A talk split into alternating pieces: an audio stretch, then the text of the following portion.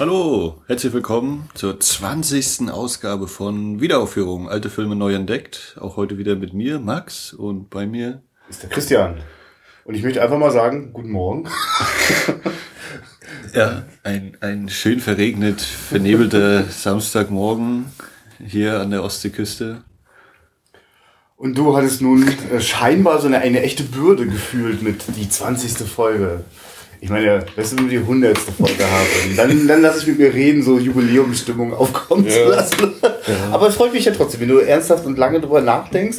Und jetzt hast du dann auch den einen Film wahrscheinlich rausgefunden und dann ist alles. Dann kann ich einfach schon mal den Beamer hochfahren, oder? Hochfahren kannst du nicht. Also ich habe, äh, wir machen das jetzt hier live on air aufgezeichnet. äh, ich stelle Christian jetzt vor die Wahl. Ich habe zwei Filme dabei.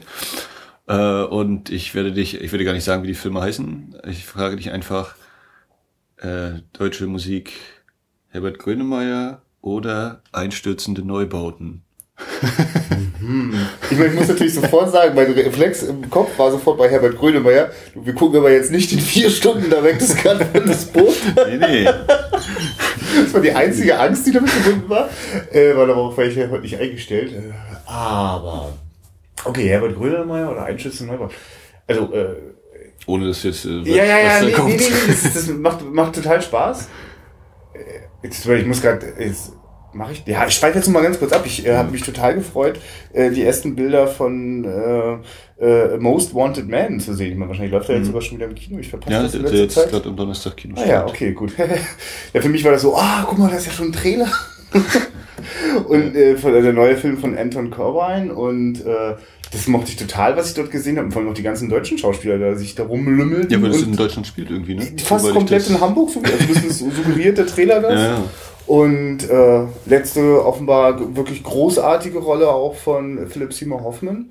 Und äh, Herbert Grönemeyer spielt da so ein richtig, ich weiß, so, so eine Schattengestalt, so irgendjemand, der im Hintergrund die Fäden zieht also das ist sehr, also er sagte dann in einem Interview, so als in einem Fernsehbeitrag auch, ja, ach, ist ja nur eine ganz kleine Rolle, aber ich könnte mir öfter mal vorstellen, wieder vor der Kamera zu stehen. Und ich denke so, ja stimmt, weil er ist großartig in das Boot. Mhm. Jetzt weiß ich natürlich nicht, ob du mir seinen Film unterjubelst, der irgendwas mit der Musik von dem guten Mann zu tun hat. Ich bin neugierig. Ja, ich sag, obwohl ein Schütze Neubau klingt auch total interessant. Also, so, bei den Herbert ja. Den habe ich mal einmal gesehen irgendwann. Ja. Und den, das mit Einschützen Neubauten, da habe ich auch noch nicht. Das, äh da weißt du nur, dass die den Soundtrack gemacht haben, oder? Ja, selbst da bin ich nicht sicher. Okay. Aber ich spiele irgendwie alles. Äh. Es ist so, das ist jetzt so ein bisschen so. Wir können ja auch den Liedermacher, Pop oder Punk, Alter. Ich weiß es nicht können, also wir können ja irgendwann auch den anderen. Ja, machen, genau, so machen wir das. Nicht nehmen. Und jetzt habe ich so viel über Herbert Grönemeyer gequatscht. Komm, hau rein. Was gibt's denn? Äh, TV-Film von 1979. Aha. Im Titel Uns reicht das nicht. Ach, guck mal, und Uwe Ochsenknecht ist auch noch dabei. Ja, und, spannend. Äh, zu einer Zeit, soweit ich das ermittelt, oder soweit man das hier von ablesen kann, äh, noch mit dem, wie heißt der, Ocean Orchestra, jetzt habe ich schon wieder völlig vergessen, Ocean Orchestra, also als Helmut, Helmut, Gott, Herbert Grönemeyer noch äh, in seiner Band war. Okay. Soweit. Ich kenne mich da auch überhaupt nicht werden also auf jeden Fall schon jetzt bei mir äh, erste Wissenslücken geschlossen und also, äh, genau, es ist ein großartiges äh, Cover. Also, also großartig im Sinne von äh, ich mag einfach diese, diese jungen Fressen sehen. Wir sind die halt alle sowas wie mindestens 20 Jahre später erst so richtig vertraut geworden. Ja, also sehe ich das so zwei äh, wilde Jungs. Weil, weil wir ja hier wieder, wir haben das Bild, ihr nicht. Äh, Uwe ja. Ochsenknecht ist noch dabei und Uwe Ochsenknecht und Herbert Grönemeyer sind eben auf dem Cover. Und äh, von der Turbine Medien DVD, wem das Label bekannt ist, vielleicht von Texas Chainsaw Massacre, die die Hallerforden-Filme. Äh, Roccos modernes Leben, demnächst Malcolm mittendrin auf DVD. auf jeden Fall. Ähm, äh, Klappentexte DVD. Bei den Dreharbeiten lernte Herbert Grönemeyer seine spätere Frau Anna kennen. Okay, das, das ist auch noch so in den, in den Ring geworfen für alle Musik. Ein Film von Jürgen Flimm. Ich bin extrem gespannt. Interessierten. Ja. Ja, super. Also wenn äh, das jetzt den Zuhörern nur halb so viel Spaß gemacht hat wie mir, dann könntest du das immer so machen mit dem Rätsel. äh, und ich könnte mir vielleicht auch mal was Schlaues auserlegen vorher. Okay. Und äh, um nochmal kurz eine Runde abzuschweifen. Ja. Eine Sache, die ja bei Podcasts, oder die ich immer so zwischen ah, hm, hätte man eigentlich wissen können, dass das so ja. ist. Und zwischen, und äh, auf der einen Seite und auf der anderen Seite, oh Gott, lustig, äh, die Aus, Aussprache von, von Darstellernamen oder von, von oh, Namen. Ne? Oh, also ich, ja. ich, ich merke es ja auch mal wieder, oh Gott, bei dem Namen eigentlich bin ich mir völlig sicher, aber wird er wirklich so ausgesprochen und so und so. Und ähm, da hatte ich diese Woche das Erlebnis mit der Darsteller, der in Harry Potter den Voldemort gibt, unter anderem. Also der natürlich auch zum Beispiel Roter Drache und der den englischen Patienten und so weiter gespielt hat. Wie würdest du ihn aussprechen? äh, also wenn ich jetzt auch schon sofort weiß, wie du meinst, da habe ich noch nicht mal sofort den Namen präsent. Meine Güte, warte, lass mich überlegen. Es ist. Ich kann auch aufschreiben. Äh, oh Gott. Max, das, das, das, das können wir machen, wenn wir abends, äh, wenn das Gehirn schon so richtig eingeschliffen ist. Also, ähm, das ist natürlich. Äh, okay, genau. Ich habe ich hab jetzt genau so, und ich würde sagen, äh, oh ja, das verstehe ich. Das ist ja Vorname und Nachname spannend. Ja, warte, lass mich überlegen. Ich bin, also, Ralph Fiennes. Ja, ne? also, also, oh, oh, ja, okay, also ich, ja. Mein, was, was ich auch mal wieder höre, so dieses Fiennes oder Fiennes ja. und so, wo ich noch, hm, ja, also ich würde auch sagen, Ralph Fiennes. Und dann habe ich eben Onkel Internet gefragt, ja. hallo, wie sagt man nur Ralph Fiennes? Und äh, Fiennes ist richtig, aber man sagt nicht Ralph, sondern Rave. Also man sagt äh, Ray Fiennes und dann habe ich so gedacht, ja, ist das, ist das jetzt ein Scherz? Ist das echt dann irgendwie, weiß ich nicht, hier Hollywood Reporter oder so, bla bla, bis eben irgendwo ja. mal, ja, yeah, war, war Ray Fiennes. Äh, Alter, was? Ja, ich meine, gut, wir sagen ja wirklich fast das deutsche Ralf. Also ja, ja. So ein bisschen so, so ein Hauch. Und das war so dieses, ich dachte, der Nachname ist schwer auszusprechen. Ich habe nicht damit gerechnet, dass im Vornamen so ein Trick drin steht. Also, als es mir der Name einfiel, wollte ich das gleich rausposaunen und dann stolperte ich als erstes über den Vornamen. Also, weil wenn du mich jetzt schon so sensibilisierst auf, wie spricht man es denn aus, werde ich sofort nervös. Und das passiert mir auch wirklich gerade auch bei Vornamen total oft. Ja. Äh, Ach, yeah. Also, das war irgendwie so, das äh, hatte ich sie auch noch. Und äh, unsere Wiederaufführungsliste äh, mit den Filmen, die man, die wir schon besprochen haben, findet man jetzt auch bei Movie Pilot. Ah, da kann man auch mich mal, machen, ja. Ich habe mich mal hingesetzt und das so halbwegs versucht aufzuarbeiten. Ja, okay, cool. Äh, mach doch, gib mir doch mal einen Link, dann kann ich das damit reintüdeln. Ja, äh, dann, dann ist ein Text mit drin. Also nicht mehr nur bei letterboxd.com, sondern auch bei moviepilot.de. Ja, wir machen jetzt so lange Listen, bis wir mindestens 10.000 Follower auf Facebook haben. Dann müssen wir... dann, dann wir sind wir alt und grau. Ja. genau, und dann machen wir wie bei Nerd Talk, dann lassen wir uns äh, einfach unseren ganzen Podcast sponsoren und davor müsste dann immer irgendwie irgendwelche, weiß ich nicht, und äh, dann Herbert Grönemeyer und Uwe Ochsenknecht, die uns ankündigen. Ja, ich fürchte, man kann sich das ja mal nicht aussuchen beim Sponsor. Das ist eigentlich ja. das Einzige. Ich hätte überhaupt nichts dagegen, wenn uns jemand Geld dafür gibt, dass wir uns dieses Ding angucken, äh, wenn ich danach trotzdem machen kann, was ich will und wie ich möchte. So, Ich habe manchmal das Gefühl, das wird dann schwerer. Ja. Also wenn mir jetzt jemand diese DVD bezahlt hätte, dann bedanke ich mich nett, so, weil Turbine Medien, ne? Lasst euch das mal durch den Kopf gehen, wenn ihr das hört. Schickt uns doch einfach immer eure neuen DVDs. Adresse steht im Netz. ähm, aber dann wird es sich schon vielleicht komisch anfühlen, wenn man sagt, Doofer Film, ne? Obwohl eigentlich, die sind doch genau der richtige Podcast dafür. Wir haben noch nie einen Film, doch einen Film haben wir mindestens schon, oder ich habe den gerne zerrissen, aber ja, so, so richtig so, so mit, das kann man jetzt nicht gucken oder das ist Schrott oder so. Mach das aus. Da, wir kommen ja gar nicht, nee, genau, schickt uns bitte nicht einfach irgendwelche Filme, weil wir suchen uns ja die Filme vorher aus. Wir wissen ja, wir kennen sie vielleicht nicht immer, aber wir wissen ja, wenn das jetzt ein Schrottfilm ist, Max, ne, ist vorbei mit dem Podcast. Ja, das ist das Risiko. Gut, ich fasse mal den Beamer hoch und äh, wir hören uns dann gleich. So, dank unserer super modernen Schnitttechnik sind wir schon wieder da und haben den Film jetzt geguckt. und trotzdem noch eine Pickelpause eingebaut. Aber wir haben es geschafft, noch nicht vorher zu sprechen. Jetzt geht's los. Ja. Äh, wir haben geguckt, uns reicht es nicht. Äh, bei dem Film geht es um Gerd, gespielt von Herbert Grönemeyer, ein Jugendlicher, oh, ein halb Erwachsener, der kurz davor ist, eigentlich seine Ausbildung zu beenden als jo, Mechaniker, Schweißer, Bildung. Nee, wir sehen ihn halt nur, wie er eine so Pfeile. Metall feilt. So. Mehr dürfen wir nicht erleben von seinem Job. Äh, also, er ist in der Ausbildung und hat wohl in zwei Monaten eigentlich seine Abschlussprüfung.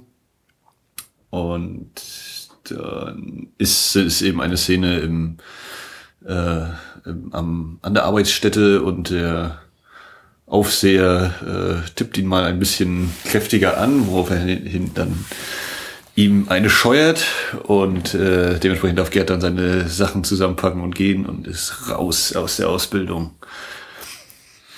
Und ich meine, es wird ihm schon auch noch gedeutet, du, du musst dich jetzt einfach nur ordentlich entschuldigen. Kannst auch wieder mitmachen. Aber, ja, aber Gerd hat seine, hat noch ein paar Flausen im Kopf mhm. und äh, meint, das kriegt er auch so, äh, macht mal hier, macht mal da und das wird schon irgendwie. Ja, er ist unterwegs mit seinen äh, Freundinnen und Freunden äh, in Persona von Uwe Ochsenknecht, der da heißt äh, Jörg und der andere Kumpel ist der Thomas. Und zu sechs, also jeweils mit ihren weiblichen Begleitungen, hängen sie dann eben rum, wo sie sich halt so rumtreiben. Ja, und dann äh, beobachten wir eben dieses Sextett oder Trio, je nachdem, wie die eben unterwegs sind, wie sie sich eben irgendwie Arbeit organisieren und versuchen, sich so durch den Alltag zu schlagen.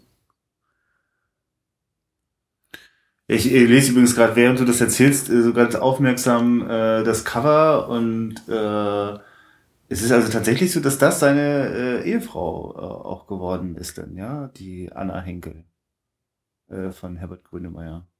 Entschuldigung, wenn ich jetzt. wir sind gerade so. Ach so, also nicht nur im Film, sondern auch. Ja, na, hatte ich ja gesagt. Ja, ja, ja, nee. Ich, ach, das, du, vorher hat mich ja. das irgendwie nicht so interessiert, nachdem ich den Film gesehen habe und man schon merkt, dass da so eine Chemie irgendwie da ist. Äh, uh, ja, okay, gut. Aber vielleicht. Äh, Ja, und was sich in dem Film immer so entwickelt, ist so dieses äh, äh, Gerd, der eben so meint, naja, man kommt schon irgendwie durch, auch ohne Ausbildung und äh, was ihr immer jetzt, oder ja, man kommt irgendwie auch ohne Ausbildung durch und kriegt schon irgendwo Geld her, wenn man welches braucht.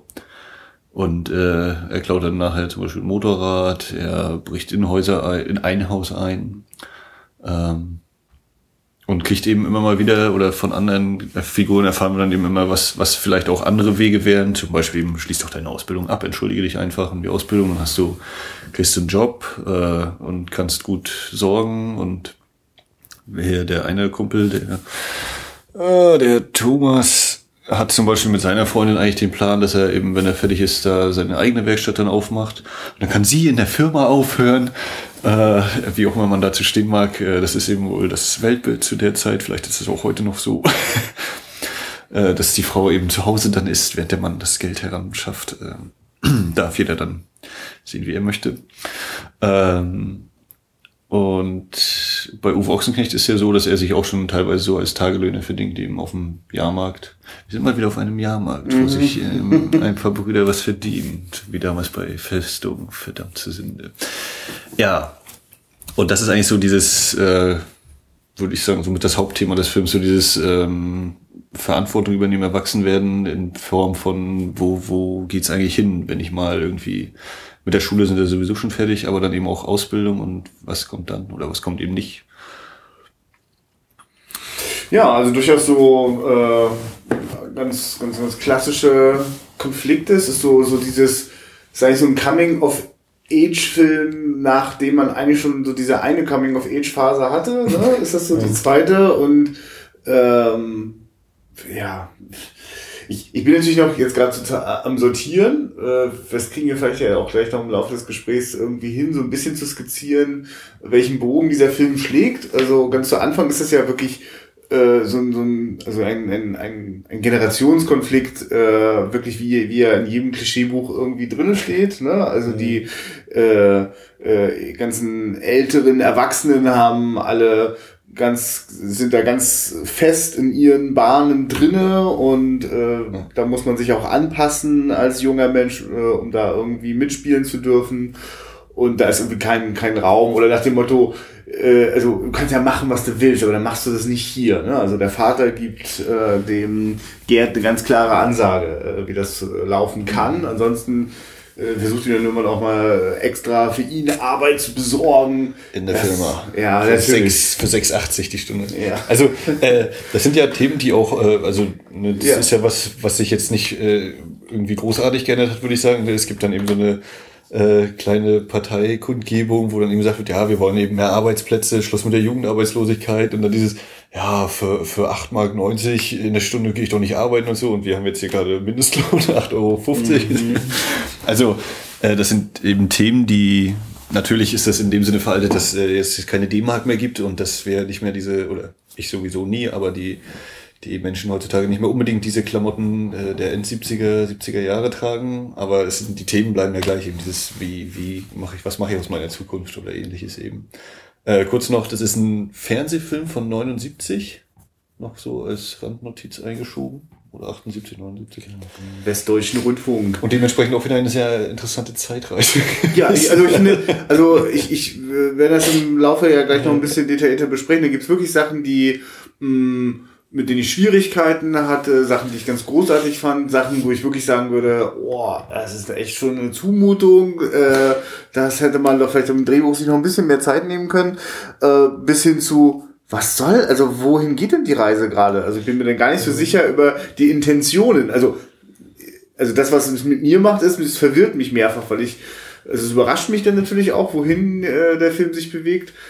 Jedenfalls, äh, die Zeitreise ist aber das, was es richtig wertvoll macht, weil ich bin da, ich bin im Jahre 79, ich bin, aus meiner Sicht bin ich auch in, äh, äh, also die, die ganzen Protagonisten in dem Alter, in dem die da zu sein scheinen, irgendwo zwischen weiß ich nicht, 18 und 25 oder so. Also ich meine, die sehen alle eher aus wie so äh, Anfang, Mitte 20, aber scheinbar sind sie jünger. Ich, ich kann nicht, vielleicht haben wir einfach zu viel rumgelungen. geht das sehr geschickt, dass er nicht das Alter nennt, genau. Ja, genau, es wird nicht angesprochen, äh, aber von dem Status, den die da haben. Nee, jedenfalls, ich musste ganz oft an meine Eltern denken und sehe einfach eine Zeit, also auch wenn es äh, im, im, Westen von Deutschland ist und ich im äh, Osten groß geworden bin und dort meine Eltern gelebt haben, äh, sehe ich trotzdem so eine, mh, mm, ich kann mir das gut vorstellen, also die ganzen Wünsche und Bedürfnisse und sich das umschauen, äh, das, äh, damit kann ich was anfangen. Das, da da, da habe ich, da habe ich diesen Zeitreiseeffekt von äh, so einen, einen Einblick zu bekommen in diese Zeit und stelle fest, ja, natürlich ganz viele von den, gerade diese Generationskonfliktsorgen, die kennen wir, kennen, also wiederholen sich halt auch regelmäßig, deswegen kann man sich da gut einfinden. Ähm, dann werden da ja auch zwischendurch so Sachen reingestreut, da gibt so es ein, so, ein, so einen Jugendclub, äh, wo der äh, Jugendclubleiter auch so ein bisschen politisch äh, engagiert ist, also zumindest immer am Rande. Und da gibt's dann auch so eine Kundgebung gegen Jugendarbeitslosigkeit ich meine, das, das sind einfach so ein paar Themen, da, da, also die kommen, die ergeben sich gar nicht so richtig aus der Geschichte, weil, also ich sehe jetzt gar nicht das Problem von Jugendarbeitslosigkeit, das da unsere Hauptfiguren plagt, sondern die plagt wirklich eher eine Orientierungslosigkeit. Also sie finden halt keinen Platz in den Ausbildungsberufen, die ihnen da irgendwie zugänglich sind oder in denen sie sich schon bewegen. Das reicht ihnen nicht. Ich meine, der Film heißt, äh, uns reicht das nicht. Also das ist, äh, das ist da auf jeden Fall auch Programm ich habe manchmal so überlegt, äh, irgendwann kommen dann ja so äh, Antworten, die sie selber finden, die in die Richtung gehen, ja, lass uns eine Firma gründen. Und das wird dann auch manchmal so ein bisschen überspitzt, auch so, ja, und dann kaufen wir die andere Firma und dann kaufen wir das und dann kaufen wir uns Zigarren. Also ich empfinde das schon auch. Gewinne. Ich empfinde das auch schon so als so ein, so ein, so ein bitter, bitteren Kommentar auch auf so eine jugendliche Orientierungslosigkeit, die dann am Ende auch im reinen Kapitalismus zu münden scheint. Ja. Zumindest deutet sich das an. Wir als Ossis. Ja, ja, na, ja, weiß ich nicht, ja. Also ich meine, nee, nee, aber ich verstehe, ja, ich nee, also, das ähnlich. Ich finde weil, weil, weil sie ja auch dann sehr, sehr, also, mh, mm, da, da gibt's den, der eine von den Jungs ist da auch immer schon fleißig am Motorrad rumschrauben mhm. und ja, man müsste irgendwie mal die Kohle ranbekommen, um eine Werkstatt aufzumachen. Und die erstbeste Gelegenheit, die sich findet, äh, mit so einer Mischung aus Versicherungsbetrug und Diebstahl, äh, äh, ja. da äh, Motorrad schick zu machen und weiter zu verkaufen und damit Gewinnen einzufahren, es wird sofort genutzt. Also es geht auch sofort auf so eine äh, kriminelle Ebene, die immer so damit gerechtfertigt wird, ja, wir wollen unser eigenes Ding machen und wir lassen mhm. uns jetzt hier nicht von sowas wie Gesetz oder Moral einschränken. Ja, ja also dieser, dieser Einsatz, der glaube ich auch äh, relativ am Anfang ist hier mit dem ja, äh, man braucht ja Geld. Ja, ich würde zum Beispiel gerne eine Band aufmachen, sagt, glaube ich, Uwe Ochsenknecht. Und, und, mhm. äh, aber dann brauchst du ja auch ja Anlageverstärker und dann, das kostet ja alles. Und, äh, das Geld, also der, der Punkt ist eben, sagen, wo das Geld herkriegen, den, den Staat zu haben, dass man da reinkommt. Ja, aber also was du gerade ansprachst hier mit diesen, äh, wir brauchen ein erstmal verkaufen wir das Motorrad, dann nehmen wir als nächstes ein Auto und dann machen wir irgendwann eine eigene Fabrik auf und dann kaufen wir alle anderen auf und dann kaufen wir uns Zigarren und dann sind wir die Gewinner. Also das wirkte auf mich auch so dieses, okay, das ist also dieses System und äh, am Ende stehst du eben da, hast, hast äh, Reichtum sozusagen und Zigarren und das ist dann der, der Gewinn und könnte man jetzt natürlich dann wieder als Gegenfrage stellen, ja, ist das denn das, also für, bringt mich das zu einem erfüllten Leben? Ist das das, was ich erreichen will? Oder ist das eben das, was, was natürlich so irgendwo im System, wo man dann gut dasteht, aber ob man dann halt innerlich irgendwie ausgefüllt ist. Ich meine, es schmerzt manchmal, dass in dem Film die Figuren solche Fragen sich doch oft eins zu eins denn so stellen. Hilfreich ist für mich, dass die Fragen oft im Raum stehen bleiben und nicht auch noch äh, konkrete Antworten gefunden werden oder ein paar Antworten, die sich dann so eine Handlung ergeben mit dem dramatischen Finale. Das ist dann was, wo ich so denke, okay, wenigstens macht es sich der Film dann nicht besonders leicht, äh, auch wenn ich zwischendurch schon verwirrt bin, weil äh, gut, wir werden vielleicht noch konkreter an der, was das Ende angeht, aber vielleicht vorher noch mal, was mir gerade so durch den Kopf schießt, ähm, warum, warum diese Zeitreise natürlich auch extrem gut funktioniert und was bei den Filmen sehr schnell auch eingeführt wird. Äh, die, es gibt eine wunderbare Musikebene, die ja. ist im Soundtrack selber begleitend dabei. Das habe ich jetzt nicht genau mitbekommen. Da gibt's, das ist eben jene Band äh, Ocean, Ocean Orchestra. Wo Herbert Grönemeyer eben erkennbar der Sänger ist. Ja, ja genau. Und, und, da auch noch fleißig auf Englisch singt. Genau. Und, und gleichzeitig ist das aber auch Teil der Handlung, dass Uwe Ochsenknecht und Herbert Grönemeyer auch ganz gut äh, mit der Gitarre umgehen können. Ja. I Am Sailing, Country Roads.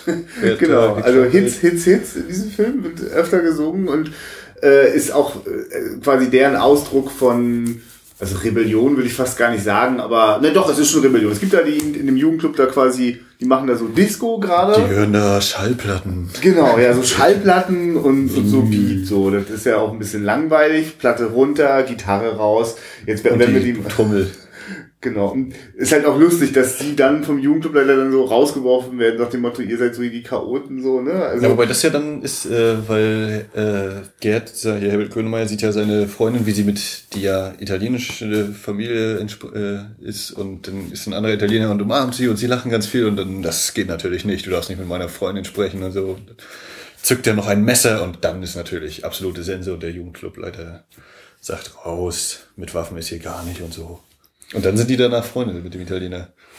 Aber der darf auch nicht, also der darf nie auf dem Motorrad äh, mit, äh, also hat er auch Pech, weil er immer die Mädels hinter den Jungs sitzen. Ja, ist und, äh, äh, allein unterwegs. Schon, aber der tut mir auch öfter noch ein bisschen leid. Ich, aber die italienische Ebene ist auch nochmal ganz spannend. Ja. Ich wollte gerade nochmal dieses mit der, mit der Musik, äh, mhm. Zeitreise, genau, ähm, so jetzt so wirklich mal so so Küchentisch äh, Filmgeschichte. Ich behaupte ja, dass nach Easy Rider äh, eine ganze Reihe von Nachwuchsregisseuren gar nicht drum rum kam, das genauso aufzugreifen, diesen Freiheitsdrang, ja, den man als junger Mensch so. in sich spürt ey, die Motorräder und amerikanische Rockmusik sind da auch so präsent, also auch in dieser Mischung. Also auch das Ocean Orchestra ist ganz klar hörbar. Nicht, dass sie nur auf Englisch singen, sondern die orientieren sich auch ganz klar an Musik, äh, Rockmusik aus den 60er, 70er Jahren, ähm, wollen da auf jeden Fall auch ein Teil von sein. Und so geht denen das ja auch. Also ihr, ihr aus äh, äh, geklauten Teilen zusammengeschraubtes Motorrad, das sie dann verkaufen als erstes, äh, heißt dann, wie heißt es, Highway Star. Highway Star, genau. Und genau. es wird fantasiert äh, äh, in, in, in so einer Partylaune, ja, in Amerika, da kannst du drei Tage lang geradeaus fahren. Also die so Straßen sind so breit. Genau, also Amerika muss da wirklich so als Sehnsuchtsbild komplett herhalten, mhm. als Projektionsfläche für, für den Freiheitsdrang mhm. dieser jungen Männer und Frauen. Und wir haben ja noch öfter, wenn sie mit dem Motorrad fahren, eben diese ganzen Fahrten sehr, äh, auch sehr ausführlich eingefangen, ja. ne, mit Musik unterlegt. Ähm, ja, Zeitreise. Auf jeden Fall dann auch, also für mich immer noch dann Frisuren, äh, wenn die Tapeten da gezeigt werden. Beim ersten Mal konnte ich fast gar nicht mehr hingucken, als die, die Mutter Gerd äh, wecken will. diese, oh, ich kann es gar nicht beschreiben, diese Tapete. Ja, ja auch die, auch die Kinderzimmer sind eine echte Augenweide wenn die Rowdies da sich offenbar an den Bahnschienen die ganzen Hinweisschilder abgerissen haben und an die Wand getackert. Ja, ja aber es wirkt, es wirkt. Ja, äh, gar kein Fall. Also, ne, glaube ich, aber das, ist einfach. Ja. ja, also dichter komme ich gefühlt gar nicht mehr an das Kinderzimmer meiner Eltern heran, auch wenn die nachweislich nichts mit Motorrädern und äh, Rebellion äh, äh, hatten, mhm. hat, weiß ich genau, also das, die Herzen, die brennen immer und mhm. was man daraus macht, das sind immer unterschiedlich. Und das ist eigentlich auch ganz schön, dass der Film sich da, äh, also da, da ist die Ambition auf jeden Fall da, da auch so die Bandbreite aufzumachen. Wenn wir das erste Mal so diese äh, drei Pärchen ein bisschen besser kennenlernen, mhm. ist das auch so montiert, dass die sitzen da dann an so einem See. Das ist auch wirklich so ein oller Baggersee. Das ist auch so angenehm. Ähm, also das ist total romantisch, aber das ist total schmuddelig und, ja. und, und, und piefig und klein und das kann quasi nur wertvoll im, im, im, im Auge der Betrachter, die dort vor Ort sind, sein. Und für die ist das was ganz Besonderes. Und das ist so ihr kleines Reich. Da haben die einen Bauwagen, da können die sich ein Schlauchboot aufblasen und auf dem äh, Tümpel da rum äh, schippern. Und äh, wenn die dann abends dort äh, dann sich so ein bisschen pärchenweise zurückziehen, dann ist das auch so montiert, dass wir so nacheinander so äh, die Vorstellungen vom, vom eigenen Lebensentwurf, wenn die so mhm. skizziert werden. Das muss jetzt einfach mal so filmkritisch angemerkt werden von meiner Seite aus. Das ist schon ganz schön. Also das also ich habe da so manchmal das Gefühl, es ist die erste Drehbuchfassung, es ist immer der erste Take und es gab auch keinen zweiten. Also möglicherweise war das auch den Zeitgründen geschuldet. Für einen Fernsehfilm muss man sehr kompakt arbeiten. Ähm, das, das war schon manchmal ein bisschen arg äh, mit dem Vorschlaghammer. Aber ich, ich, ich wertschätze die Ambition da, also auch innerhalb des, hm, ich suche, ich suche meinen eigenen Weg, dass die Wege dann aber eben auch unterschiedlich sind. Mhm. Und dann wird, gut, da wird Stoll auch eine Klischeekiste gegriffen mit die Frau, die nach, also die Freundin von Gerd, von Herbert Grönemeyer, die möchte halt auch gerne ein bisschen Sicherheit haben, die möchte ein Kind kriegen. Kind, Haus, so. Und ja. die kann halt auch nicht gut mit ihm schlafen, wenn er gerade wieder in irgendeiner Müllbude vom Kumpel ist, so. Das, das soll schon ordentlich aussehen drumherum. Ja, aber ähm, weil du jetzt sagtest, mit dem Vorschlaghammer und das ist alles sehr ja. klar, wer hier was raushaut. Ähm, in also kann ich nachvollziehen, dass das ein bisschen platt vielleicht äh, ist. Ähm, was dann aber auch wieder ganz interessant ist, dass eben nicht jeder so ganz klar, oder dass, dass diese Entwürfe des Lebens sehr unterschiedlich aussehen. Ne? Also dass eben das eine ist natürlich hier äh, Frau, Haus, Kind, Garten so ungefähr und Job. Und äh, dann bei Herbert Grönemeyer ist ja so dieses, wow, das wird schon irgendwie so, dieses, wir lassen das mal offen. Er, er weiß wahrscheinlich selber noch gar nicht genau, ob oder ob nicht und wie er da noch hin will. Hm. Ja, also ich, also für, für, ich weiß gar nicht, was waren die Länge jetzt von dem Film? 85, 86. 85. So. Ist das natürlich, es ist ja eigentlich ein totales Ensemble-Drama, wenn man so will, obwohl natürlich der Fokus schon klar auch bei der Figur Dirk, von Herbert Grönemeyer gespielt, liegt.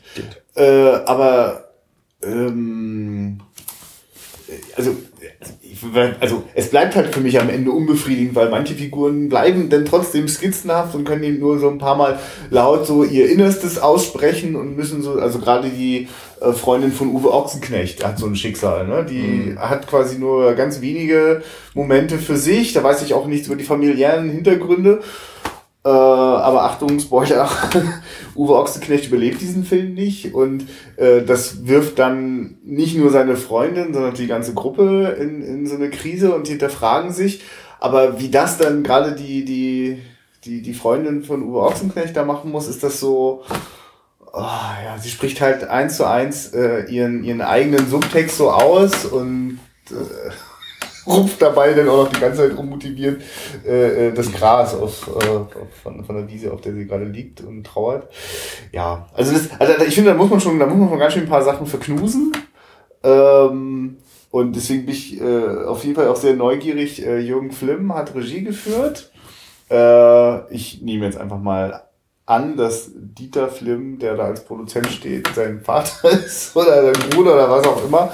Äh, das müssen wir mal nachschauen. Ähm, da bin ich schon neugierig, was, wie, wie der sich noch weiterentwickelt hat. Das wirkt auch nach einem sehr frühen Werk einfach. Ne? Also das, das ist voller Ambitionen. Das, also da, da, also, da gibt's äh, auch Querverweise, da gibt's eine Liebeserklärung auf, äh, für mich aus meiner Sicht an italienische äh, Kultur. Äh, und mhm. äh, es gibt auch einen längeren Ausschnitt aus Leichenpflaster in seinem Weg. Weg. Ja, für, für die äh, Fans, wenn dann eben, also erst wird natürlich die Szene im Kino, dürfen wir sie mitbewundern. Ja. Und dann nochmal die Außenaufnahme des Hansa-Theaters, äh, wo dann eben auch noch schön dran steht, Leichenpflaster in seinem Weg. Und äh, nun sind wir beide nicht von da, also ich kann jetzt nicht sagen, welche Stadt es nur genau ist. Und die Kennzeichen sind ja von Köln, Bochum, Gladbach, glaube ich, alles Mögliche. Ja.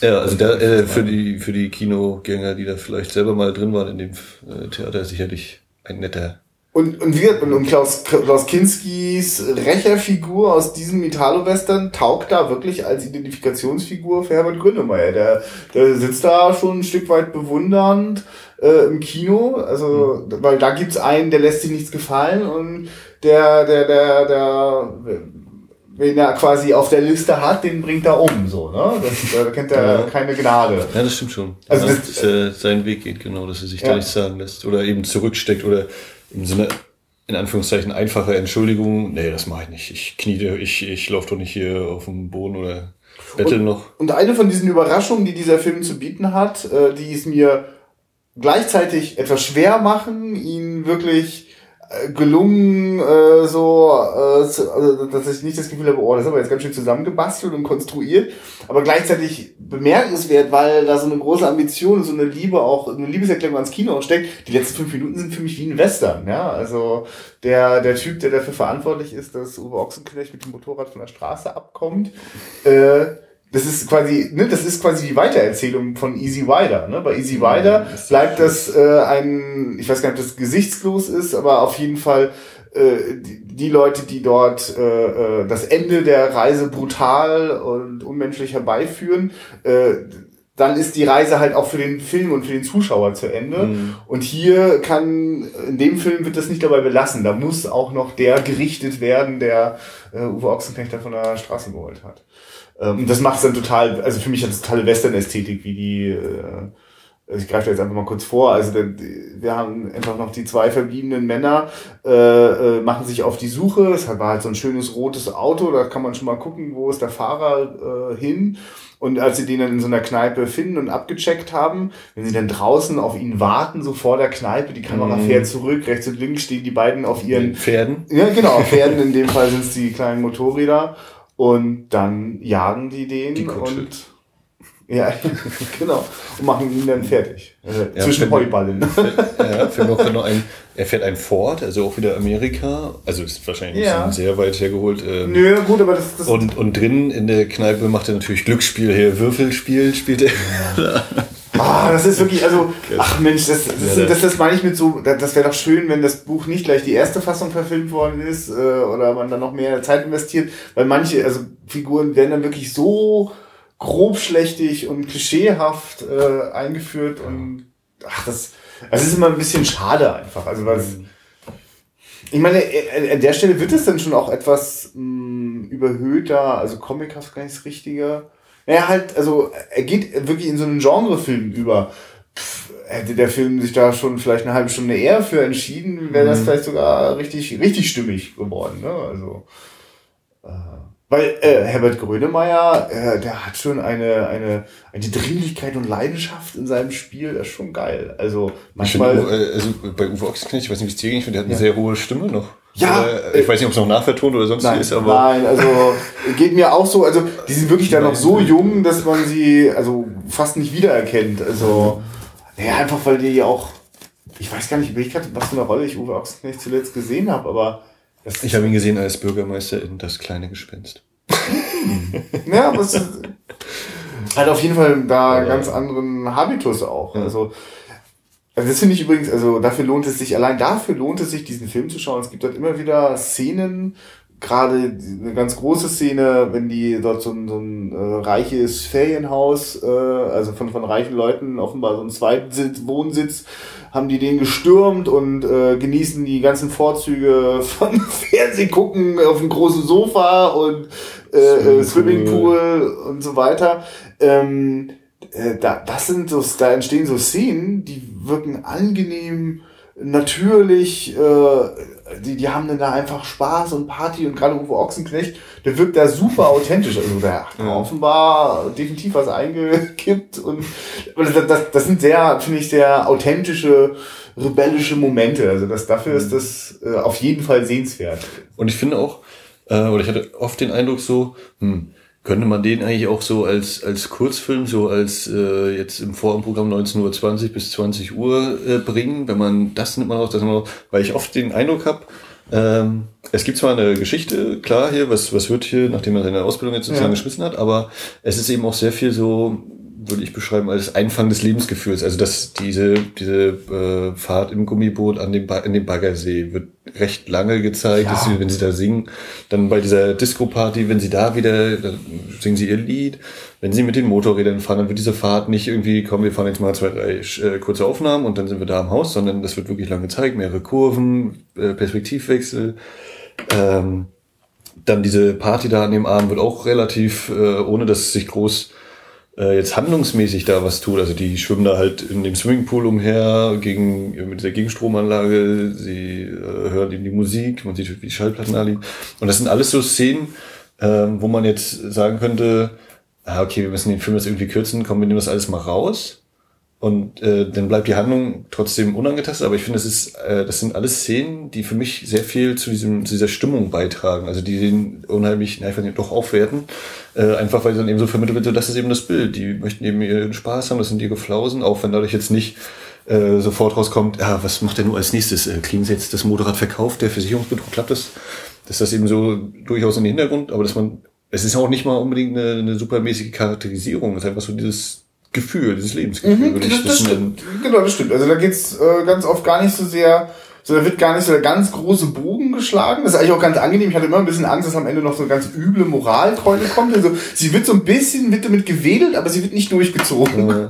ähm, ich, ich muss gerade dran denken, äh, krieg gleich den Bogen wieder zu dem, was du gerade beschrieben hast. Ähm, ich bin ähm, meine audiovisuelle Früherziehung war halt ganz viel auch Musikfernsehen. Mhm. Äh, und, und das hat ganz stark auch mm, mein, mein, mein Empfinden äh, geprägt, dass so ich sehr an, also mich spricht das oft sehr an, wenn, wenn in Filmen es so Musikclip-artige Szenen gibt, ne? also in denen mhm. die Musik so die Überhand gewinnt und äh, die Bilder da oft dann auch einfach nur ja, wir Zustand. gucken auch mal einen Film von Michael Mann Ja, ja, genau, ja, natürlich, klar. Ich schätze wertschätze das total und der, der äh, kann das ja auch unglaublich ausdehnen und oft geht's dann darum, also so einen Moment, also dem einfach mal so den Raum zu geben. Und äh, ähm, das Schöne ist ja eigentlich, dass in so einem Musikvideo, äh, gerade weil die Musik einfach eigentlich die Hauptrolle spielt, äh, dürfen also für mich ist das ganz normal, dass in einem Musikclip ähm, die, die, wenn, wenn, wenn da Spielfilmartige Szenen drin sind, dass die mhm. oft jetzt, also die sind dann eher vom Reißbrett oder eher comichaft mhm. überhöht und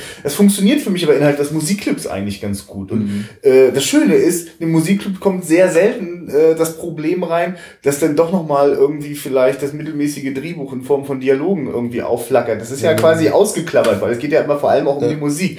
Und äh, äh, dieser Film hat auf jeden Fall großartige Momente, in denen Dialog überhaupt nicht überhaupt gar keine Rolle spielt, wo Musik total überhand genimmt, wo ich mich einfach in dem Moment suhle. Mhm. Und äh, dann ist es manchmal eher ein bisschen schade, wenn es kommt dann zwangsläufig irgendwann auch noch zu einem Gespräch, wo dann jemand ja, also auf eine Art und Weise spricht, die wo ich eigentlich nur den, ich bemerke die Drehbuchautorin in dem Fall, die will einfach auch rüberbringen, was der mhm. gerade fühlt. Dabei hat eigentlich der Moment, der, weil der so lange wirken durfte, der erzählt ja mit. Und also die, die spielen da herrlich natürlich. Ja. Was mir noch einfällt, die, was ich auch noch erwähnen wollte bei diesen Szenen, ist die, wenn sie Autoscooter fahren, ja. nachdem sie da eben mehrere Tage Löhne Arbeit gemacht haben und den, diese Kirmes damit aufgebaut haben, fahren sie eben äh, eine gefühlte Ewigkeit der Autoscooter und äh, Abteilung steile Thesen, ähm, wenn sie dann eben, äh, wenn Herbert Grönemeyer dann einmal sagt, ja, das Lenkrad ist äh, fest, lässt sich nicht mehr bewegen, wir, wir drehen uns nur im Kreis. Das sind auch so, ich nehme das einfach mit als Sinnbild für, er kommt nicht vorwärts, ne? Also was er macht, nee, er macht will, zwar irgendwie er will Spaß. Sogar, er will ja auch darin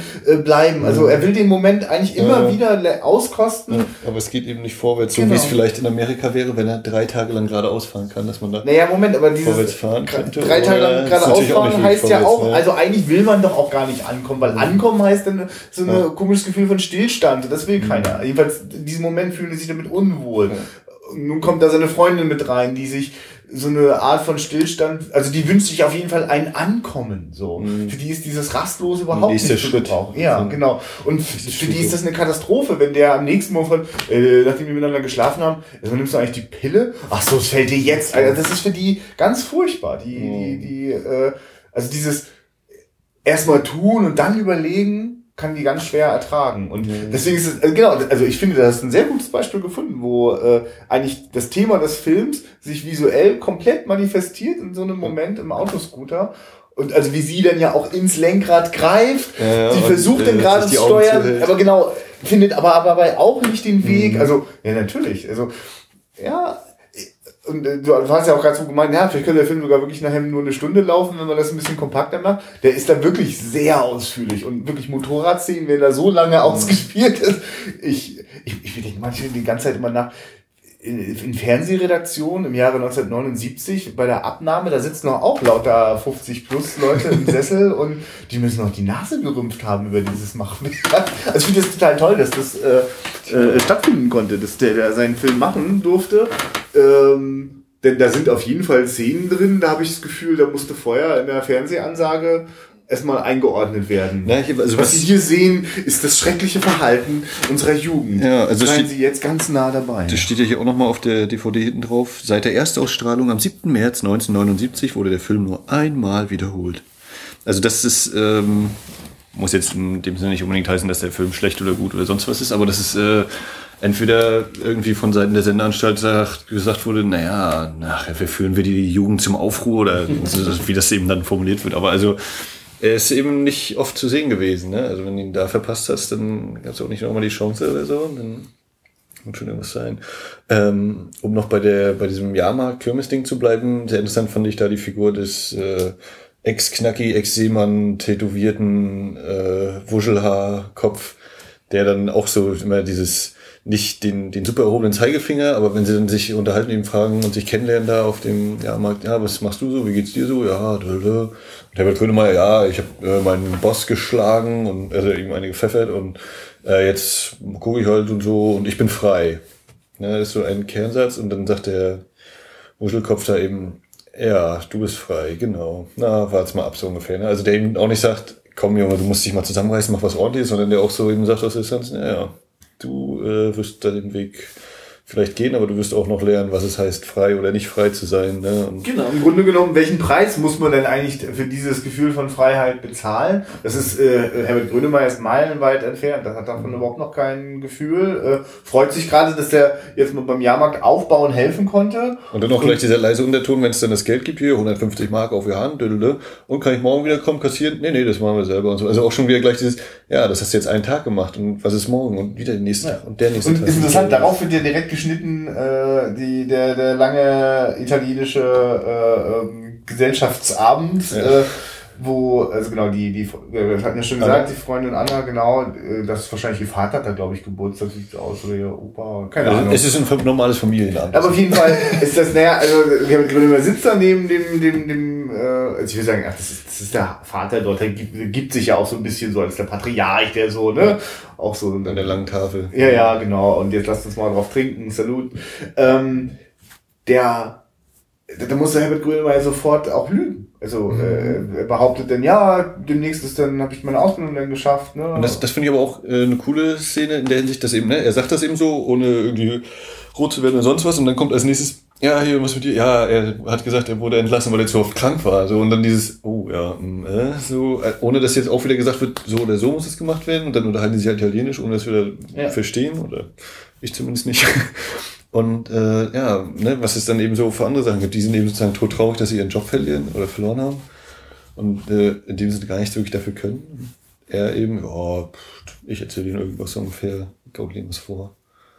Das ist für mich, es ist diese, es sind diese frühen. Achso, und, und das trotzdem, ne, obwohl er eben den Job verloren hat, ja diese, diese Geselligkeit bleibt. Also, dass sie dann eben gleich wieder anfangen zu singen und, äh, äh und Herbert Grönemeyer isst eine halbe Melone und stimmt mit ein. Und was wir ja vorher hatten, war, dass dann, äh, oder nee, das kommt eigentlich jetzt später, wo der Vater sagt, Post vom Arbeitsamt ist gekommen, äh, Gerhard, sag mal an, hier steht Arbeit anmelden, du bist doch noch gar nicht fertig. Ich werde auch, mach auch nicht fertig und so. Ne? Also dass da eben diese, diese, natürlich erstmal viel weniger Leute, ne? Sind Mutter, Vater, äh, Gerhard und der kleine Sohn noch. Und äh, alles eben so, ja, so kalt und äh, eben distanziert und du machst jetzt hier dein, deine Ausbildung fertig und dann gehst du arbeiten, gibt's keine Frage. Und dann auch da wieder dieses in Frage stellen, ja, Vater, wofür hast du denn dein ganzes Leben lang geschuftet hier? Dafür, dass du dann eben abends vorm Fernseher sitzt, äh, Bier und Kippe in der Hand und das ist es dann so ungefähr und diese tollen Tapeten. äh, also, dass man da auch eben wieder hinterfragt wird, und als ja, Konsequenz kriegt er eben auch wieder eine gescheuert. Ja, also ich finde es aber auch angenehm widersprüchlich, dass ich eben das Gefühl habe, dass, dass, dass auch die Figur von Gerd da wirklich nicht in der Lage ist, auch wirklich sozusagen dahinter zu schauen, hinter die Oberfläche und sich mal zu fragen, was genau ist da los, sondern das also ablehnen und dabei so verletzend ist, dass ich auch denke, also das macht mir auf jeden Fall nicht besonders sympathisch in dem Moment mhm. und gleichzeitig ist mir die Familie auch nicht sympathisch und die steht ja in einem starken Kontrast, denn wir erleben eigentlich an Familie, wenn ich das jetzt richtig in Erinnerung habe, also wir erleben dieses familienartige Miteinander dieser drei Pärchen. Mhm. Wir erleben die, äh, die Eltern und da gibt es auch noch einen kleinen Jungen, äh, kleinen Bruder von Gerd. Äh, das erleben wir als sehr, boah, ja, sehr, sehr, sehr sehr festgefahren. Die, die Mutter versucht immer zu schlichten mit dem gleichen Spruch. Er meint es ja nicht so. Also entweder wenn der Vater was Böses zum Jungen sagt, er meint es nicht so. Oder wenn der Sohn zum Vater was sagt. Mhm. Äh, und, und natürlich meinen die das so und sie kann das halt auch nur nicht ertragen und wünscht sich nur Harmonie, die nicht mehr möglich ist. Und dazu steht ja im starken Kontrast dieses ähm, italienische Familienessen da. Ne? Die, also zumindestens ähm, das, das ist auch jetzt nicht total rosig, aber es hinterlässt irgendwie ein ja, die sind eben trotzdem Eindruck. eine verschworene Gemeinschaft, egal ja. ob nur der eine wegen Krankheit seinen Job ja. verliert oder sonst wie. Ja, genau, da gibt da gibt's irgendwie so ein Miteinander. Also wir sind eine Familie, so ist das eben. Es gibt gute und schlechte Tage. Ja. Aber wie gesagt, Herbert Grönemeyer muss offenbar in dieser Runde auch lügen. Würde er da die Wahrheit sagen, würde das wahrscheinlich auch Schwierigkeiten machen. Und er ist ja gegenüber seinen Eltern ja ehrlich, also oder im Sinne von Ja, aber er sagt es ihnen ja auch nicht. Ne? Die erfahren das eben durch diesen Brief so ja, halt und, und da geht das ja dann auch jetzt so dieses auch als die Mutter ihn eben weg, du musst doch zur Arbeit und jetzt äh, und kannst auch mal guten Morgen sagen. Also er ist mit ihm der respektlose, der, der aufmüpfige, der sich sein Brot nur nimmt, den Kaffee trinkt er auf dem Weg zum Badezimmer und äh, setzt sich nicht mit an den Tisch. Genau, also da verdrängt er das einfach, was, was da für Schwierigkeiten und Probleme sind, mit denen, von denen ja auch ein Teil ist. Und äh, anfangs verdrängt er auch die Bedürfnisse seiner Freundin und äh, dann aber erfüllt er ihr dieses Bedürfnis von ein, ein Zuhause haben mhm. und auch ein, ein wenig Luxus und Reichtum davon mal zu kosten. Da bricht er dann halt in diese, in diese Ferienwohnung ein. Ähm, und, und die freut sich interessanterweise auch durchaus darüber. Wünscht sich sogar, ja, als sie dann so mal später im, im, Auto rummachen, wünscht sie sich eigentlich, dass man wieder dorthin gehen. Wo ich so denke, krass, das ist ja, ja auch so ein ganz fragiles Konstrukt. Also ich meine, okay, es gehört ihnen halt nicht. Und äh, mhm. sie. Äh, ja, aber also, zeigt eben, ne, also für sie zählt eben ein Dach über dem Kopf, ein ordentliches Haus, ein Auto statt, also ein Auto ist ja auch viel besser als so ein Motorrad und ja. also sie ist schon irgendwie so, ja, nicht mal, ja, ist sie anspruchsvoll?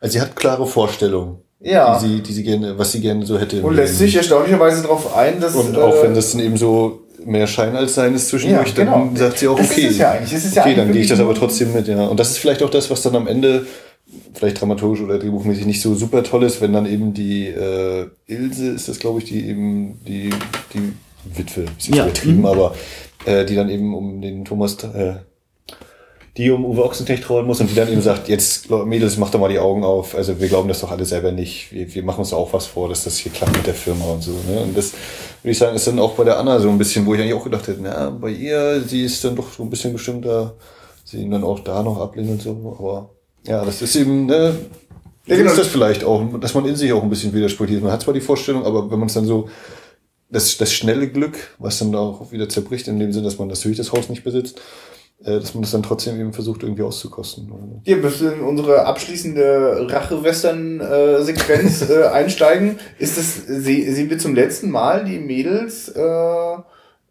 bei der bei der Trauerfeier? Ist das mhm. richtig ne? Wenn die da also die die Ilse flüchtet von der Trauerfeier äh, sitzt auf der Wiese. Das war diese bezeichnende Moment wo sie dann das ganze Zeit das Gras äh, rausrupft. Und dann setzen sich die beiden Mädels dazu und die sprechen miteinander und das ist auch für uns als Zuschauer eigentlich der Abschluss mit diesen Figuren. Ich, also ich will ich jetzt gerade, weil das lässt mich auch halt total unbefriedigt, weil ich überhaupt nicht einsortieren kann.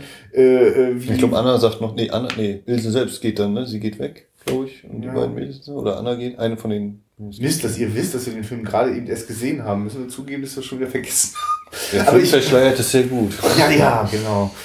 Ähm, na, das ist auf jeden Fall für mich gerade auch mhm. einfach unbefriedigend, weil da dieses Verhältnis, also da sehe ich jetzt irgendwie gerade nicht so genau, wo da der Bogen hingeht mit den beiden, ne? Also wie die dann, also es ist für mich ja auch also wirklich super, also super unbefriedigend, dass die also ich, ich, für mich ist das in dem Moment gar nicht wichtig, äh, das sagen sich die Figuren eigentlich auch, oder zumindest eine von den Frauen, wer jetzt da äh, den, den Uwe Ochsenknecht da auf der Straße quasi abgedrängt hat und zu Tode gebracht, sondern. Ja, dieses, was, was bringt das, ne? Also ja. das kennt man ja auch so, er sagt, wenn sie am Tisch sitzen, ist alles schlimm und dann sagt er, ja, wir kriegen den Typen schon, aber selbst wenn du den dann kriegst, ja, was, was, was hast du dann davon? Ne? Und ich als Zuschauer habe ja auch bleibt ja weg.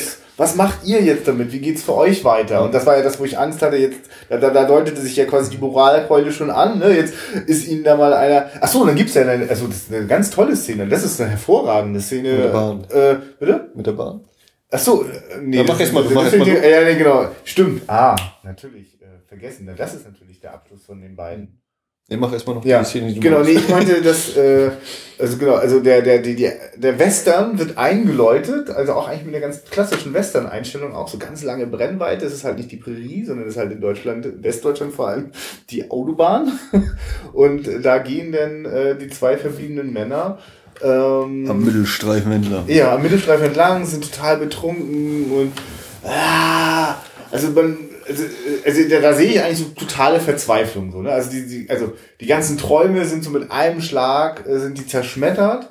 Und äh, äh, dann irgendwann bricht Herbert Grönemeyer zusammen, übergibt sich, sagt, ich kann nicht mehr. Ja, das hab ich ist ein richtiger Zusammenbruch, genau. Ja. ja. Da habe ich echt gesagt, da geht der, ist der Film zu Ende. Ich dachte, dass das, das, dass das der Schlag in die Magengrube ist. Und dann äh, gibt es tatsächlich noch einen Abschied äh, von äh, Anna, der mir jetzt erst wieder eingeschossen ist, als du das mit der Bahn gesagt hast, kannst du gleich noch erzählen. Und dann für mich völlig überraschend steigen wir plötzlich ein in die, wir müssen den Typen suchen und fertig machen. Mhm. Okay, war jedenfalls nicht mein Impuls. ich bin dann den beiden Männern gefolgt, aber ja, aber genau, erzähl nochmal. Wobei ich das auch nicht mehr. War das nach, auf der, noch auf, nach, am Ende der Trauerfeier, dass sie, also sie geht. Entweder nach der Trauerfeier oder nach der Autobahn, da bin ich mir nicht mehr sicher, aber. Auf jeden Fall geht sie, stehen sie eben am, an der Haltestelle, an der Bahn, halt, am Bahnhof. Bahnhaltestelle. Und, äh, Anna will einsteigen und Herbert Grönemeyer sagt ihm noch, ach, komm noch, fahr noch mit mir mit, so, Anna, Mensch. Und dann steigt sie aber ein, das Ding fährt los, er äh, schmeißt sich schnell auf sein Motorradpferd und äh, fährt eben noch kurz ein paar Meter auf den Schienen hinterher, weil er ein bisschen durchgeschüttelt und dann bleibt er stehen und wir sind dann eben aus der Sicht von oder bei Anna ja. aus dem Bahnwagen und gucken eben nach hinten, wie er da stehen bleibt und sich, sich entfernen. Ja, ja, das ist aber auch so ein Moment, wo ich denke, oh Gott, die arme Schauspielerin, weil die wendet sich dann ab und dann ist auch so wirklich, okay, ist auserzählt, aber irgendwie gibt's jetzt so noch oder, oder, oder, oder was passiert jetzt? Oder wie? Also dann, die Kamera bleibt so für mich so quälende zehn Sekunden noch zu lang bei ihr. Die aber Schauspieler weiß überhaupt nicht, was sie. Also ich empfinde das so, da verfällt das, zerfällt das so ein bisschen, weil das meine ich ja mit mir. Für mich ist das nicht, also richtig klar ist mir nicht, was da los. Und ich empfinde das auch nicht als eine Verwirrung, die halt auch erzählt werden soll, sondern was? Wie, wieso, was passt da jetzt nicht zusammen? Also. Also, also dass die unterschiedliche Vorstellungen haben, ja, aber äh, dann finden sie ja einen Weg zusammen. Ich, ach, also ein bisschen unentschieden ist das da an der Stelle schon. Es liegt aber auch wirklich daran, dass ich bei, also Anna erlebe ich ja auch wirklich nur im Zusammensein mit Herbert Grönemeyer. Also auf dieser italienischen Familienfeier erfahre ich eigentlich nichts. Mhm. Wie ist denn so ihr Status? Also na, was wir erfahren, was ist ihre, Arbeit, ihre Arbeitsstätte, dass sie bei der Schneiderei. Ach, ja, richtig, das habe ich ganz vergessen. Stimmt, die sind ja bei der Schneiderei. Ja, stimmt. Stimmt.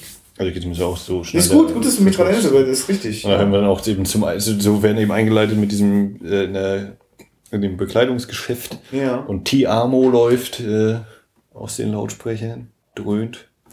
genau, und damit ist eigentlich angerissen, was dann so immer wieder auch mal so durchschimmert. Die Frauen, die machen eigentlich so ihr Ding mit der Arbeit und kümmern sich auch und versuchen eher so manchmal den Männern so, also auch, auch in der, gerade in der und. Na, ihre Hoffnung ist eben, dass sie nicht mehr arbeiten und dann wahrscheinlich ja, eben stimmt. zu Hause, oder ich weiß nicht, ob es für alle gilt, aber eben für die eine ganz ja. besonders, die dann eben auch sagt, ja, dann kann ich ja meine äh, Arbeit in der Firma, kann ich mhm. endlich aufhören und kann dann das, ist krass. Und dann, ist man, dann ist man am Ende wieder Vater äh, von Gerd und sagt sich, wofür habe ich mir denn den Arsch aufgerissen? So, weil es, es ist doch eine total beschissene Idee, oder? Also ich kann mir das in, in, meiner Gegenwart überhaupt nicht vorstellen, das als befriedigend zu empfinden, der alleinige Ernährer einer Familie zu sein. Und wir hatten ja. ja, schon ähnlich diesen Fall auch bei der, bei der Festung eben mit ja. Hildegard Knef. Ne? Das war ja auch so dieses, sie wollte ja, glaube ich, ja sogar arbeiten, ne?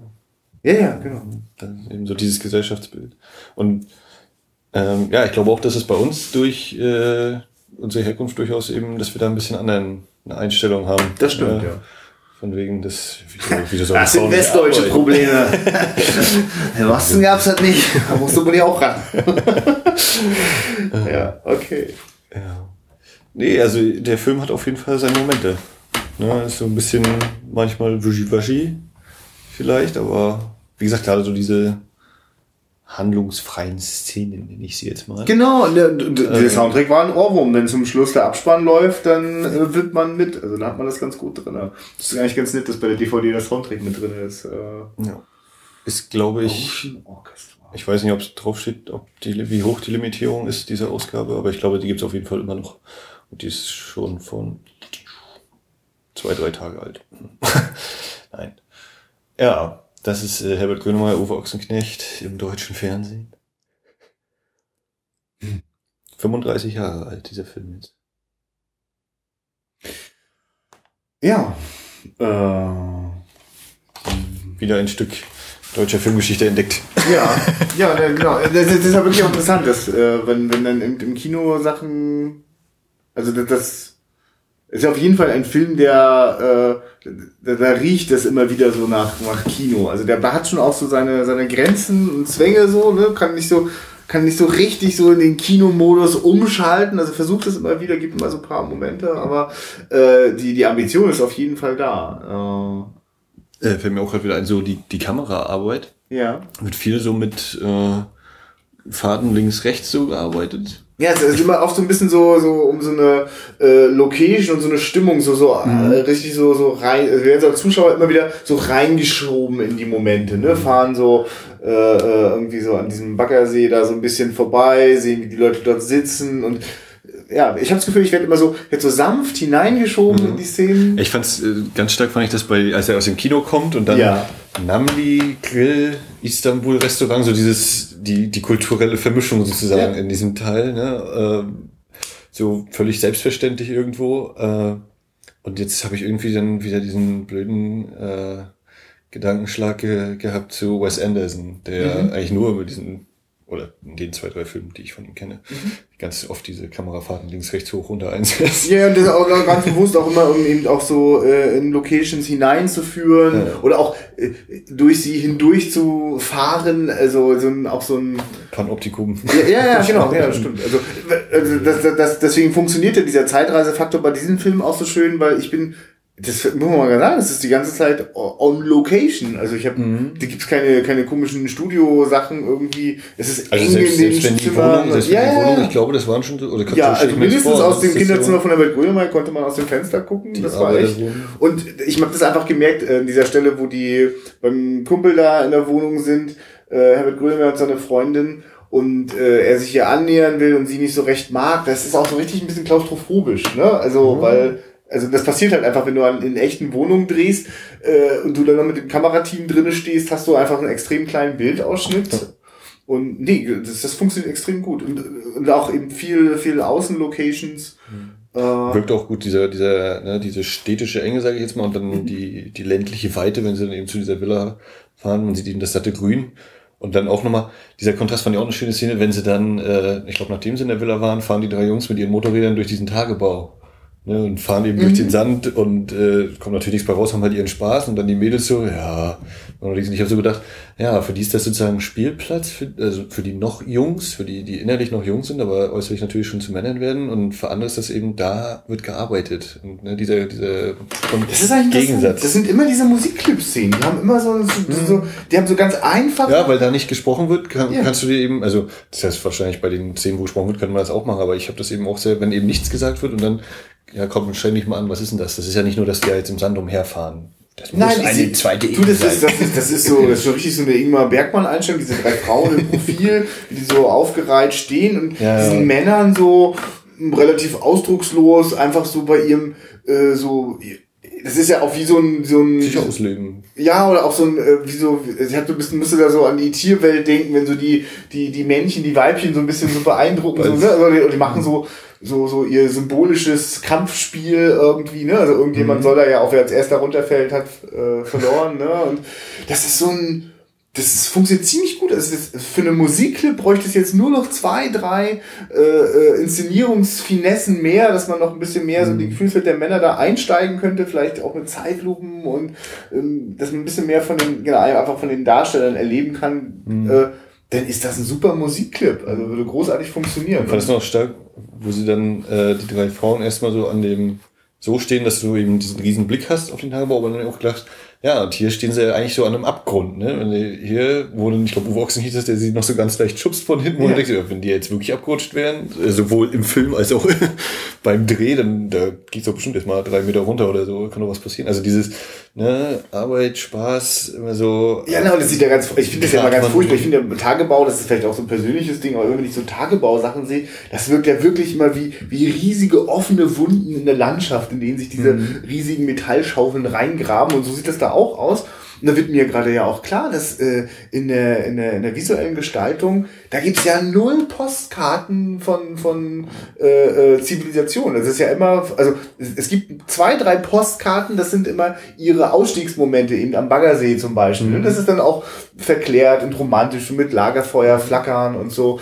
Aber ansonsten, ich meine, so die Stadt, also es gibt halt auch keine, also wir können halt nicht sagen, in welcher Stadt das spielt, weil äh, da gibt's halt keine Stadtansichten. Es ist halt nicht so ein Kack-Fernsehfilm so mit Best of Berlin oder ja, Hamburg. Das war schon auf den Fernsehturm oder Ja, ja, genau. Das ist völlig abwegig. Das Hansa-Theater wäre wahrscheinlich der, der Schlüssel. Das sieht aber auch reichlich schmuddelig aus. Es läuft ein Italo-Western so, ne? Also, es ist das Starke ist dann auch eben wieder Stadtaufnahmen, wenn sie dann eben bei dieser äh, politischen Kundgebung, man hat eben zwei so eine ja, leerstehende Hochhäuser, so alles kurz vorm Verfall. Ja, die, ne? genau, da sind die Fenster eingeschmissen und so. Das ist eigentlich interessant, dass da auf der, auf der Bildebene funktioniert das ziemlich gut.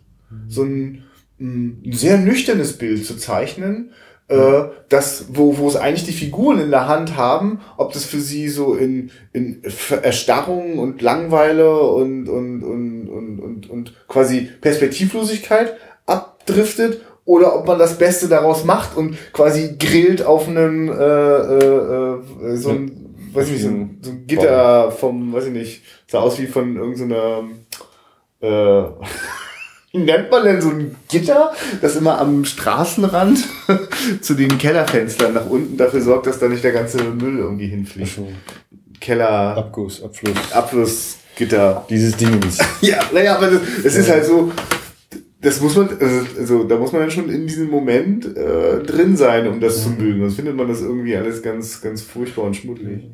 Und vielleicht nochmal die kleine Nebengeschichte des, des Italieners. Ja. Äh, fand ich dann auch irgendwie ein bisschen komisch äh, ja, beendet. Weiß nicht, also wir sind eben bei dieser politischen Kundgebung und die ist eigentlich schon vorbei und äh, der Jugendzentrumsleiter unterhält sich mit dem Reporter und will ihm sagen, schreiben Sie doch bitte darüber und nicht, dass wir hier irgendwie mit Kommunisten, Sie, Sie arbeiten ja mit Kommunisten. Nee, nee, nee, nee, das ist ja äh, und da kommt irgendwie noch die Polizei, ja, wir haben Anruf gekriegt wegen Ruhestörung, müssen das jetzt beenden. Ja, die Veranstaltung ist ja schon beendet, okay, dann gucken wir mal noch so nach Ausweisen. Und der Italiener hatten wir vorher schon erfahren, er hat eben gar keine Papiere. Auf dem Jahrmarkt war es mal kurz angesprochen. Wird dann abgeführt. Und dann ist die nächste Szene fast, äh, ja, wir haben unseren Highway Star jetzt fertig. Und da ist er wieder dabei.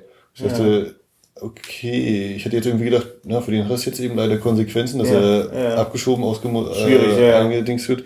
Sehr Aber okay. Gut. Meine interessante Frage, diese Szene könnte ja wirklich an diversesten Stellen des Films platziert werden, mir gerade klar. Dieses, ne, wie die drei da ankommen, mhm. also die kann nicht mehr äh, platziert werden, nachdem Uwe Ochsenknecht verstorben ist, aber dazwischen hast du jegliche Möglichkeiten, diese Szene ja. in den Film zu integrieren und ich wüsste gar nicht so genau, vielleicht hat die mal an einer anderen Stelle, weil das stimmt, das ist eigentlich total komisch, dass der wird da so dramatisch abgeführt und dann ist er danach dann wieder da. Das mhm. kapiere ich eigentlich nicht.